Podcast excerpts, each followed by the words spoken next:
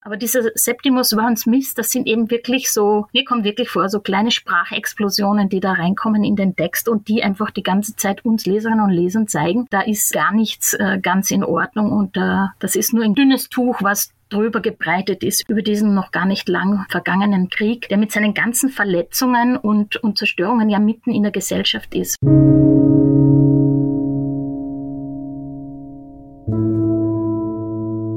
Krieg und Frieden. Der Podcast zur Furche-Serie.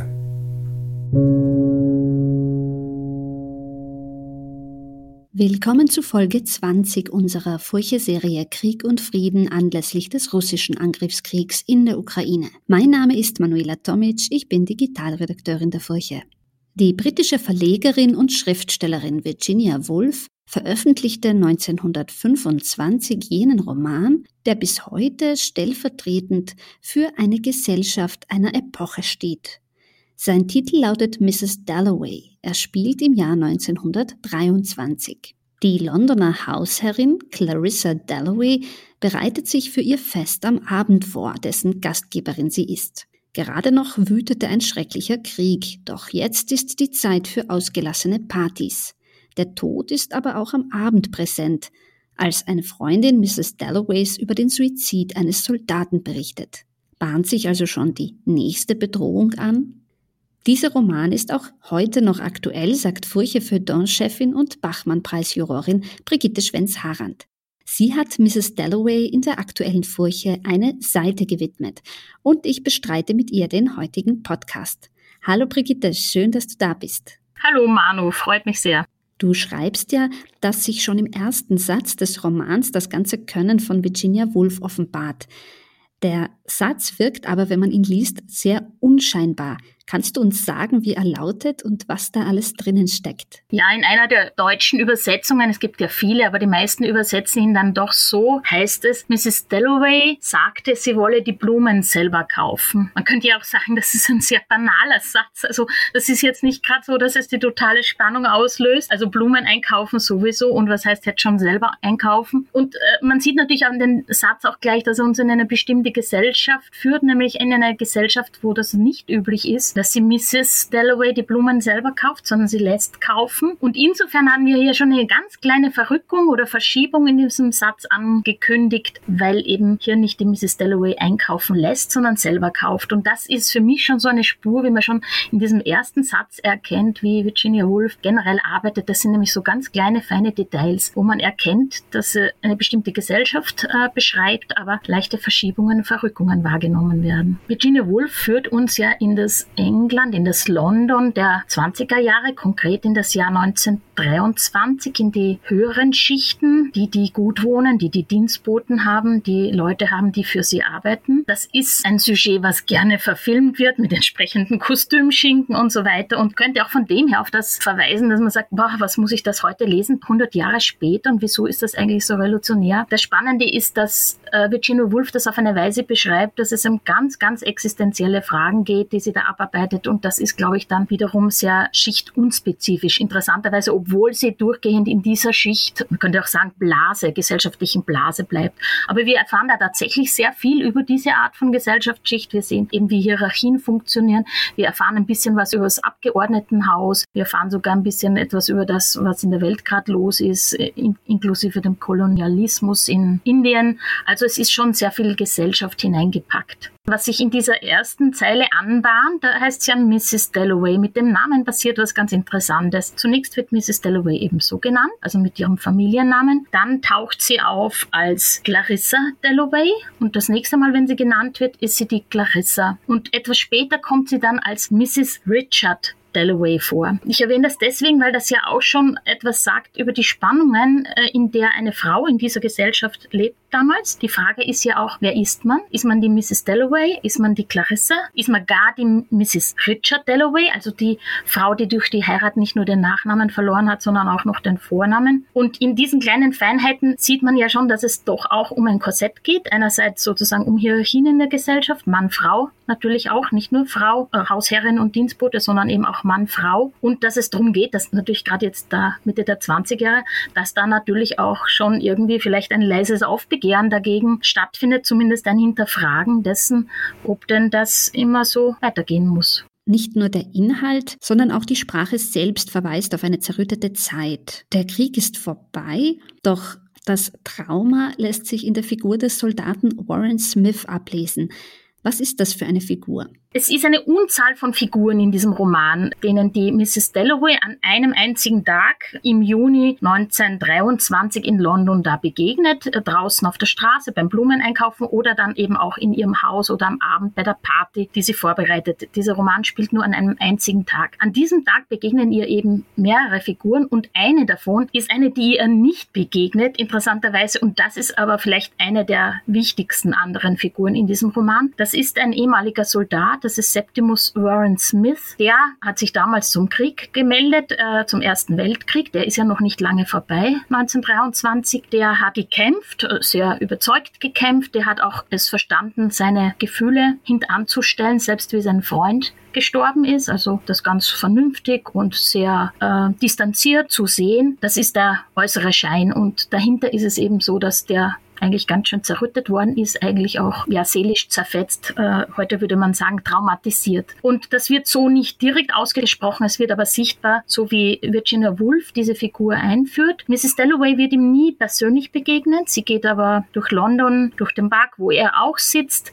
und sie wird am Abend bei der Abendveranstaltung von der Frau eines Arztes, eines Psychiaters erfahren. Heute hat sich einer umgebracht und der, der sich da umgebracht hat, der, der sich da das Leben genommen hat, das ist der Septimus Warren Smith. Wir Leserinnen und Leser sehen sozusagen parallel immer Mrs. Dalloway und Septimus Warren Smith, die sich nie begegnen werden. Und sie sind sowas wie, wie fast wie zwei Seiten einer Medaille, wie die Gesellschaft gerade aussieht. Auf der einen Seite der Schein, die Fassaden, die Abendgesellschaften, das Äußere, das funktioniert, eine Gesellschaft, die froh ist, dass der Krieg vorbei vorbei ist und auf der anderen Seite mit dieser Figur des ehemaligen Soldaten ein kaputtgemachter Mensch, der, der nicht mehr in die Spur kommt. Und äh, ich finde, wie Virginia Woolf das schreibt durch die, durch die Perspektivenwechsel und durch die Sprache, das ist fast eine expressionistische Sprache, in der sie die Gedanken des Septimus Warren Smith vorbringt, das sucht wirklich seinesgleichen in der Literatur und es ist fast so wie lauter kleine Sprengsätze, kann man sagen. Es fängt auch mit einer Explosion an, einer angeblichen, aber das ist in Wirklichkeit dann nur ein Auto gewesen, das man hört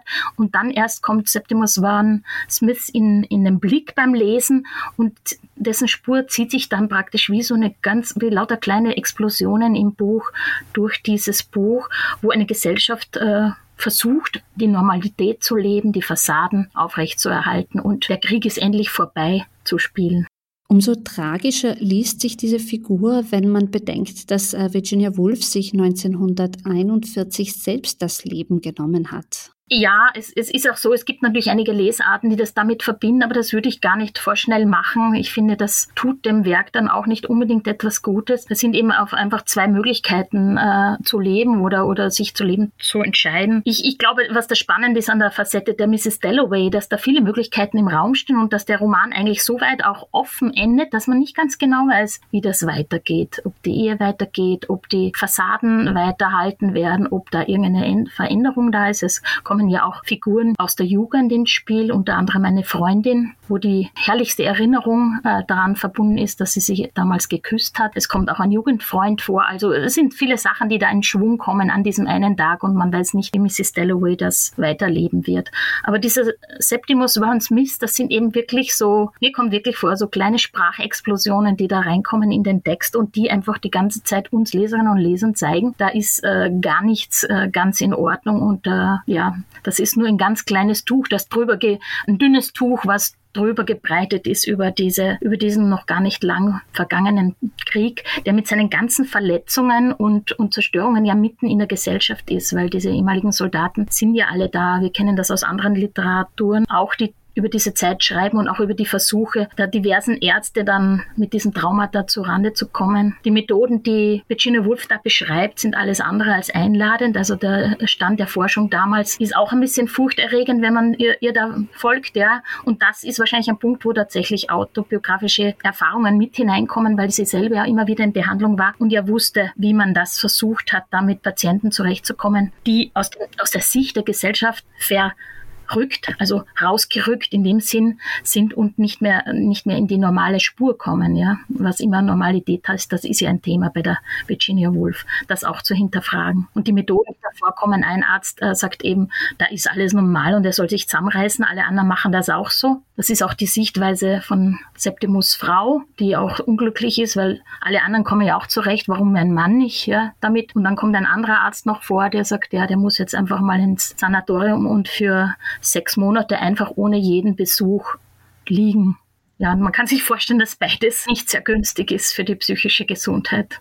Zu dem Stilistischen. In einem ihrer Essays bricht ja Virginia Woolf mit den realistisch-naturalistischen Konventionen ihrer Zeit, und du hast es ja schon angesprochen, die Perspektiven, das Innen und Außen verschwimmen. Wie hat Virginia Woolf das Schreiben revolutioniert? Ja, das Spannende ist, wenn man das im Kontext äh, dessen äh, stellt, was damals in der bildenden Kunst vor sich gegangen ist. Da sind ja die Impressionisten schon kräftig zugange gewesen und auch die Kubisten. Und die haben ja was gemacht mit der Art und Weise, wie Wirklichkeit nicht mehr irgendwie versucht worden ist, eins zu eins darzustellen, sondern wie man zerlegt hat und auch in Einzelelementen und auch in Perspektiven zerlegt haben, die vielleicht in einem Bild mehrere Perspektiven zeigen können. Also Picasso ist da ja ein großartiges Beispiel. Und das kannte natürlich Virginia Woolf alles, unter anderem von einer großen Ausstellung, die 1910 stattgefunden hat in London, die sie sehr fasziniert hat. Vor allem auch die Reaktionen darauf, die sehr negativ war. Und äh, man kann schon sagen, dass sie selber versucht hat, in ihrer Literatur das in Sprache umzusetzen, diese äh, mehrere Perspektiven zueinander zu legen. Da ist nicht ein Blick von außen, der alles beurteilt und einordnet, sondern äh, wir erfahren über die Charaktere in diesem Buch immer entweder durch die eigenen Gedanken oder durch die Gedanken von anderen etwas. Ja, und das kann dann manchmal auch durchaus widersprüchlich sein. Und was auch ganz faszinierend ist, Virginia Woolf lässt das alles immer anstoßen durch eben zum Beispiel durch den Gang durch die Stadt,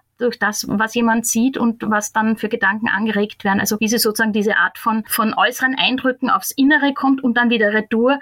Das, also wie sie das macht, das ist schon, äh, glaube ich, ein ganz großes Stück Literatur und eine gute Schreibschule. Also da könnte man sich viel abschauen, wie man, wie man sowas machen kann und schreiben kann darüber. Ich finde, ich habe das jetzt, wo ich es jetzt äh, wieder mal gelesen habe, ich habe schon gestaunt, also was da für vor 100 Jahren was sie da eigentlich wirklich für ein Stück Literatur geschaffen hat, das auch deswegen bleiben wird. Der Roman spielt, wie erwähnt, an einem einzigen Tag. Die Zeit sollte vergehen, aber sie vergeht eben nicht linear, schreibst du. Und da schlägt die ganze Zeit eine Uhr. Wie ist denn das Verhältnis von Zeit in Mrs. Dalloway zu beschreiben. Die Zeit ist ja unter anderem ein Thema in diesem Roman. Einerseits ist es sehr auffällig, weil im Roman, der ja genau an einem Tag spielt, Big Ben immer die Uhrzeit schlägt. Also äh, man hört fast im Stundentakt, merkt man, wie die Zeit dieses Tages vergeht. Und wenn man eine Uhr hört, die, die andeutet, es ist wieder Zeit vergangen, merkt man dabei natürlich, dass die Zeit vergeht. Und Zeit vergehen ist auch ein Thema, was natürlich mit Alter zu tun hat. Das ist unter anderem auch ein Romansthema. Also dieses Thema Zeit vergeht, wir werden alt und in dem Fall auch äh, die Frau wird alt, wird über 50 Jahren, ist sie unsichtbar geworden und so weiter. Das spielt ja eine Rolle. Und das Spannende ist aber bei dieser Linearität, weil die Stunden, die im Tag angeschlagen werden, die sind ja linear, bleibt dieser Roman nicht, sondern dadurch, dass die Figuren sich erinnern an die Vergangenheit, wird ja die Vergangenheit auch präsent, ist auf einmal ganz nah da, ist Gegenwart und dann ist man in der Gegenwart auf einmal in der Vergangenheit, die Vergangenheit ist Gegenwart. Also wir haben mehrere Bewegungen der Zeit in diesem Roman und das ist auch so eine richtig große, großartige Erzählkunst, dass ich einerseits ähm, diese Linearität zeige, dass Zeit vergeht und wirklich was auch vorbei ist, unwiederbringlich. Also zum Beispiel äh, Vorstellungen aus der Jugend, wie man mal leben wollte. Da sind ja auch Möglichkeiten verloren gegangen. Und andererseits, dass Vergangenheit sehr präsent werden kann. Und dazu gehört natürlich eben auch der Krieg, der eben ganz und gar nicht vorbei ist, sondern auch noch präsent ist, obwohl er offiziell beendet ist. Welche Parallelen zu heute sind dir beim Lesen aufgefallen? Ist es die Ausgelassenheit der Partygäste, in die der Tod als Thema immer wieder einbricht. Ich meine, auch wir leben da jetzt ein paar Kilometer weiter weg von einem immer noch währenden Krieg. Ist es das Verdrängen, das Ignorieren, das Vergessen wollen? Wenn wir mal bei der Frau bleiben, man könnte sagen, ah, 100 Jahre später, da stehen die Frauen doch ganz woanders. Dazwischen war die Frauenbewegung, es hat sich viel verändert. Da muss doch das nicht mehr das Hauptproblem sein der Frau, wie sie heißt oder ob sie da den Nachnamen des Mannes angenommen hat und so weiter. Dem ist natürlich auch nicht so, weil erstens ist es noch gar nicht so lang her, ähm, dass sich das bei uns auch geändert hat. Äh, zum Beispiel Beispiel die Eintragungen im Telefonbuch, dass da Frauen auch stehen, waren unter anderem ein Erfolg von der damaligen Ministerin Donal. Ähm, also so lange ist das alles noch nicht her. Aber selbst wenn sich da einiges geändert hat auf der formellen Ebene, die, die Grundfrage, die Mrs. Dalloway da umtreibt, nämlich wer sie ist, ähm, was eine Rolle ist in der Gesellschaft, was Fassade ist, wie sie sich aus den verschiedenen Stücken, aus denen sie besteht, zusammensetzt. Da gibt es eine schöne Stelle vor dem Spiegel, da setzt sie sich eben aus den verschiedenen Teilen, die sie ist, ganz bewusst zusammen zu der, der sie die sie dann ist oder die sie spielt, dass sie ist. Ich glaube, das ist ein Thema, das bleibt, das bleibt, äh, solange Menschen in Gesellschaft leben, als Grundfrage, wie das funktioniert und was davon an Gesellschaft hineinspielt in diese vielen Stücke, die man ist.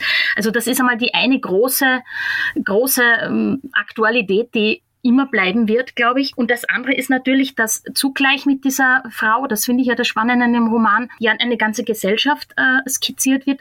Und auch diese Fragen bleiben ja gleich. Also wie in, in welcher Art und Weise der Ritualisierung man lebt und äh, welche Spuren dahinter vielleicht nicht sichtbar sind und von Zeit zu Zeit nur hineinplatzen, wie eben vorher habe ich gesagt, wie, wie, wie kleine Explosionen.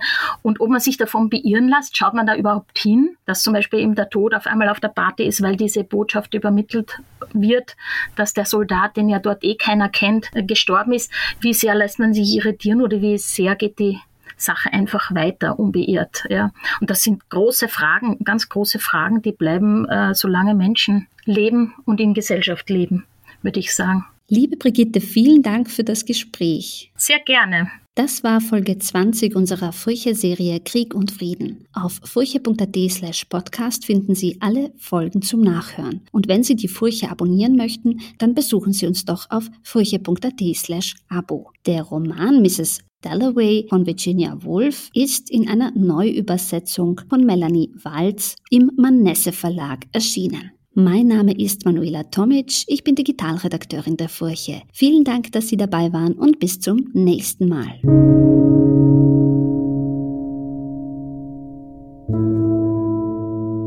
Krieg und Frieden. Der Podcast zur Furche-Serie.